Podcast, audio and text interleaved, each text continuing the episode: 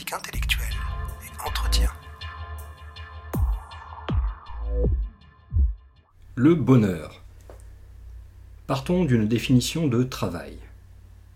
Le bonheur pourrait être conçu comme un sentiment général et durable de satisfaction. Tous les mots sont à prendre en compte ici. Il s'agirait bien d'un sentiment, c'est-à-dire un état mental, subjectif.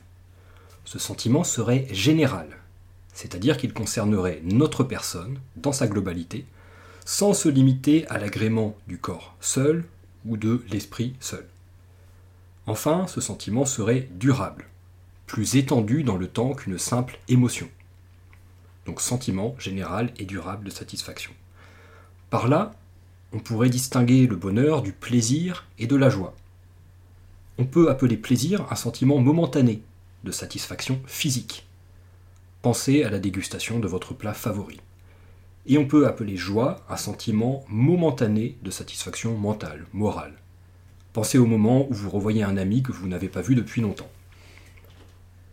La notion de bonheur est intéressante puisqu'elle est transversale, c'est-à-dire qu'elle nous invite à l'intégrer dans une réflexion sur de très nombreuses notions du programme. Le devoir, l'état, la liberté, la nature, la religion, la technique, le temps, le travail, la vérité. Je vais vous présenter ici trois grands problèmes liés à cette notion de bonheur. Tout d'abord, la question de la place du bonheur dans notre vie. En fait et en droit, où le bonheur se situe-t-il comme objectif dans nos existences? Ensuite, nous nous interrogerons sur le rapport entre la poursuite du bonheur et la morale. Est-ce qu'il n'y a pas une tension entre notre aspiration à être heureux et notre souhait de nous comporter moralement Enfin, nous nous demanderons si le bonheur n'est qu'une affaire privée, individuelle, ou bien si la question du bonheur ne doit pas être conçue avant tout comme une question politique, liée à l'organisation de la vie en société. Première question, premier problème. Quel est notre rapport au bonheur, conçu comme objectif? Le bonheur n'est-il qu'un but, un objectif parmi d'autres, sans qu'une hiérarchie soit possible Certains individus viseraient avant tout leur bonheur, quand d'autres chercheraient à faire carrière, ou à faire le bien autour d'eux, ou à devenir de grands artistes, de grands sportifs, etc. Ou bien faut-il conférer une place à part au bonheur? Et dans ce cas, pour quelles raisons Je vous propose d'examiner une thèse incontournable à ce sujet. C'est la thèse d'Aristote dans L'éthique à qui présente le bonheur comme le souverain bien. Résumons. À travers nos actions, nous dit Aristote, à travers nos projets, nous visons tous des fins, des fins, c'est-à-dire des objectifs, des buts. Certaines de ces fins ont une valeur intrinsèque, c'est-à-dire une valeur en soi, en elle-même, et en même temps une valeur pour atteindre une autre fin. Donc une valeur en soi et une valeur pour autre chose. Parmi ces valeurs, parmi ces euh, fins, ces objectifs, pardon, Aristote cite comme exemple l'honneur, le plaisir ou l'intelligence. Nous accordons ainsi une valeur en soi au plaisir, mais nous sentons bien aussi que derrière le plaisir, il y a la recherche d'une fin plus haute, plus importante. Il semble ainsi exister une fin, un objectif, que nous visons derrière chacune de nos actions ou de nos activités. On pourrait penser aux différentes fins comme aux différents étages sur les façades d'une pyramide. Et on pourrait penser à la fin ultime que visent toutes ces fins intermédiaires comme le sommet de cette pyramide. Il existerait, pour reprendre le vocabulaire d'Aristote, un souverain bien, c'est-à-dire un bien suprême, situé tout en haut de la hiérarchie des biens, de la hiérarchie des fins, et qui commanderait tous les autres biens. Ce souverain bien, nous montre Aristote, ne peut être que le bonheur. Pourquoi? Parce que c'est le seul bien que nous recherchons uniquement pour lui-même et pas pour autre chose. Je peux chercher par exemple à être riche pour être heureux. La richesse est une fin intermédiaire toutefois, qui sert à atteindre la fin ultime, qui est le bonheur. Par contre, personne ne dira jamais qu'il cherche à être heureux pour être riche. Le bonheur ne peut donc être situé qu'au sommet de la hiérarchie des biens. Autrement dit, nous vivons et nous agissons ultimement pour être heureux. Le bonheur ne peut donc être conçu comme une fin ou un bien parmi d'autres, dans une image qui serait euh, horizontale, plane. Le bonheur, c'est ce que nous visons tous derrière nos projets. Remarquons toutefois qu'il est possible de se tromper sur la définition de ce bonheur, ou bien sur les moyens qui peuvent nous permettre de l'atteindre. Ce qui est examiné ici par Aristote, c'est la structure de l'action humaine, toujours orientée vers la quête du bonheur. La thèse d'Aristote est, vous le voyez, fort utile lorsque nous parlons de bonheur, et je considère que c'est un passage presque obligé lorsque l'on s'intéresse à cette notion. Passons désormais au deuxième problème. Le devoir moral ne m'empêche-t-il pas de mener une vie pleinement heureuse? Y a-t-il autrement dit compatibilité ou incompatibilité entre devoir et bonheur Donc deux notions du programme. On peut partir d'un constat. Nous avons tous des désirs. Ces désirs sont parfois en conflit avec des devoirs, c'est-à-dire avec des règles morales vécues comme des obligations. Imaginons par exemple que je doive mentir pour satisfaire un désir qui me rapprochera du bonheur. Ma morale m'interdit de mentir. C'est un devoir de ne pas mentir. Mais mentir me permettrait en même temps de faire quelque chose qui augmenterait mon bien-être et donc mon bonheur. Que faire? Si le bonheur est au sommet de la hiérarchie de nos objectifs, cela semble vouloir dire que mener une vie morale ne l'est pas. Mener une vie morale n'est pas au sommet de la hiérarchie de, nos objectifs. Cela a-t-il, dès lors, un sens de continuer à respecter des devoirs moraux qui contrarient la réalisation de nos désirs Il y a à ce sujet un débat fameux dans un dialogue fascinant de Platon, un dialogue qui s'appelle le Gorgias. Socrate débat avec plusieurs sophistes. L'un d'entre eux, Caliclès, présente une thèse et des arguments volontairement provocateurs. Pour Caliclès, donc j'appelle C-A-2-L-I-C-L-E accent grave S, pour Caliclès, respecter la morale, c'est se soumettre à elle. Se soumettre à elle, c'est mener une vie d'esclave. Or, l'esclave ne peut, par définition, être libre et heureux. Si l'on souhaite être libre et heureux, il faut donc savoir ne pas être moral. Par ailleurs, Caliclès s'intéresse à la nature du devoir et de la norme en général. Qu'est-ce qu'une norme morale ou sociale?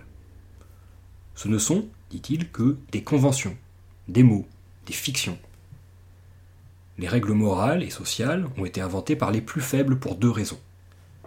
Première raison, elles sont inventées pour faire croire à tous qu'il est mal de dominer, d'être violent, de mentir. Ce faisant, les plus faibles tentent de domestiquer les dominants, en leur inculquant une morale qui va contre le bonheur personnel de ces dominants.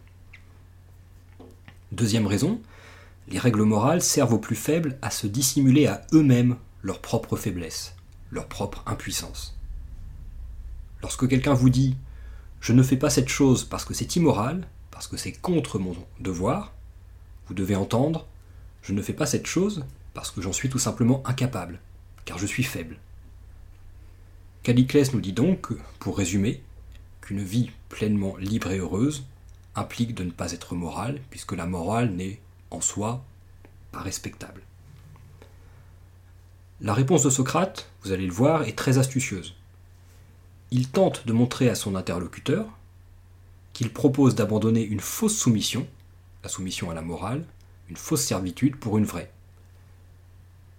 Caliclès dit donc qu'il ne faut pas se soumettre à la morale si l'on souhaite être heureux. Socrate lui fait observer que cela impliquera dès lors de se soumettre à ses désirs.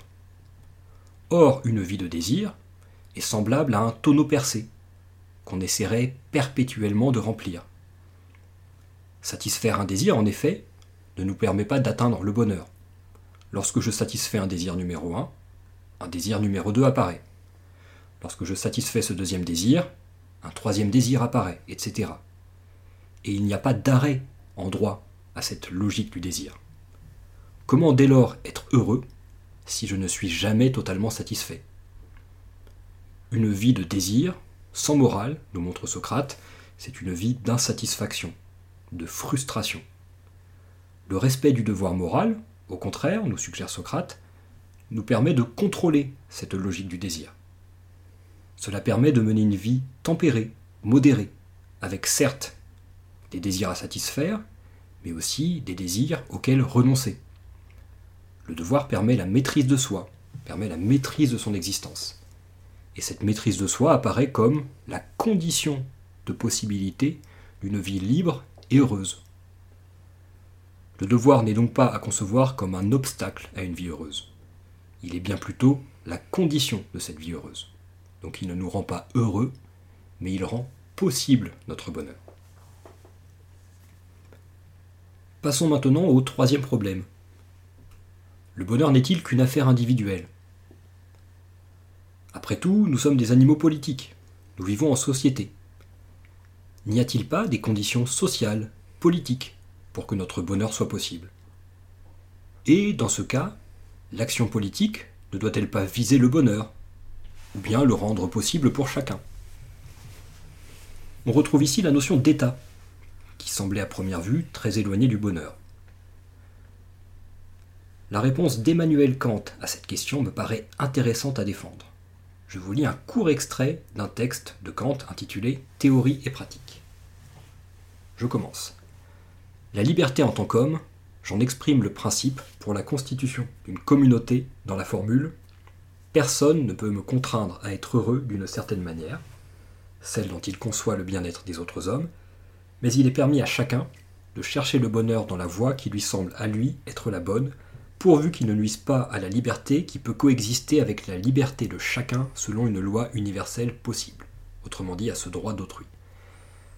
Un gouvernement qui serait fondé sur le principe de la bienveillance envers le peuple, tel celui du père envers ses enfants, c'est-à-dire un gouvernement paternel, où par conséquent les sujets, tels les enfants mineurs, incapables de décider de ce qui leur est vraiment utile ou nuisible, sont obligés de se comporter de manière uniquement passive, afin d'attendre uniquement du jugement du chef de l'État la façon dont ils doivent être heureux, et uniquement de sa bonté qu'ils le veuillent également, un tel gouvernement, dis-je, est le plus grand despotisme que l'on puisse concevoir.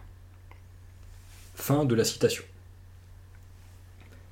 Kant propose ici, dans sa très très longue phrase, un argument qu'on retrouvera souvent sous la plume d'auteurs libéraux.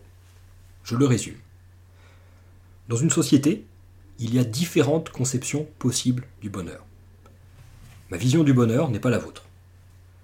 Or, que ferait un gouvernement ou un dirigeant qui s'intéresserait à notre bonheur, à chacun? Eh bien, il nous imposerait sa conception du bonheur, qui n'est qu'une conception parmi d'autres du bonheur.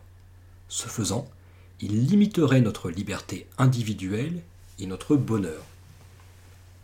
Kant parle ici euh, du rôle du père dans une famille, qui est bien d'imposer sa vision du bonheur à des êtres qui lui sont euh, soumis, ou plutôt qui sont sous sa responsabilité, qui sont les enfants. Et Kant remarque qu'on ne peut pas étendre ce modèle familial, paternel, à la communauté politique. Un État qui se mêlerait du bonheur de chacun sombrerait dans le despotisme, nous dit Kant, c'est-à-dire dans une forme de pouvoir absolu, illimité, qui prétendrait régenter, régir la vie intime, les convictions et les opinions des individus. L'enfer, ainsi, serait pavé des meilleures intentions. Il y aurait donc un danger à faire du bonheur une affaire publique. La solution libérale consiste à défendre une idée simple. Si l'État veut permettre à chacun d'être possiblement heureux, il doit se désintéresser de cette question dans son action. Il doit rester neutre permettre à chacun d'atteindre son bonheur tel qu'il le conçoit personnellement. Le bonheur est et doit rester une affaire privée.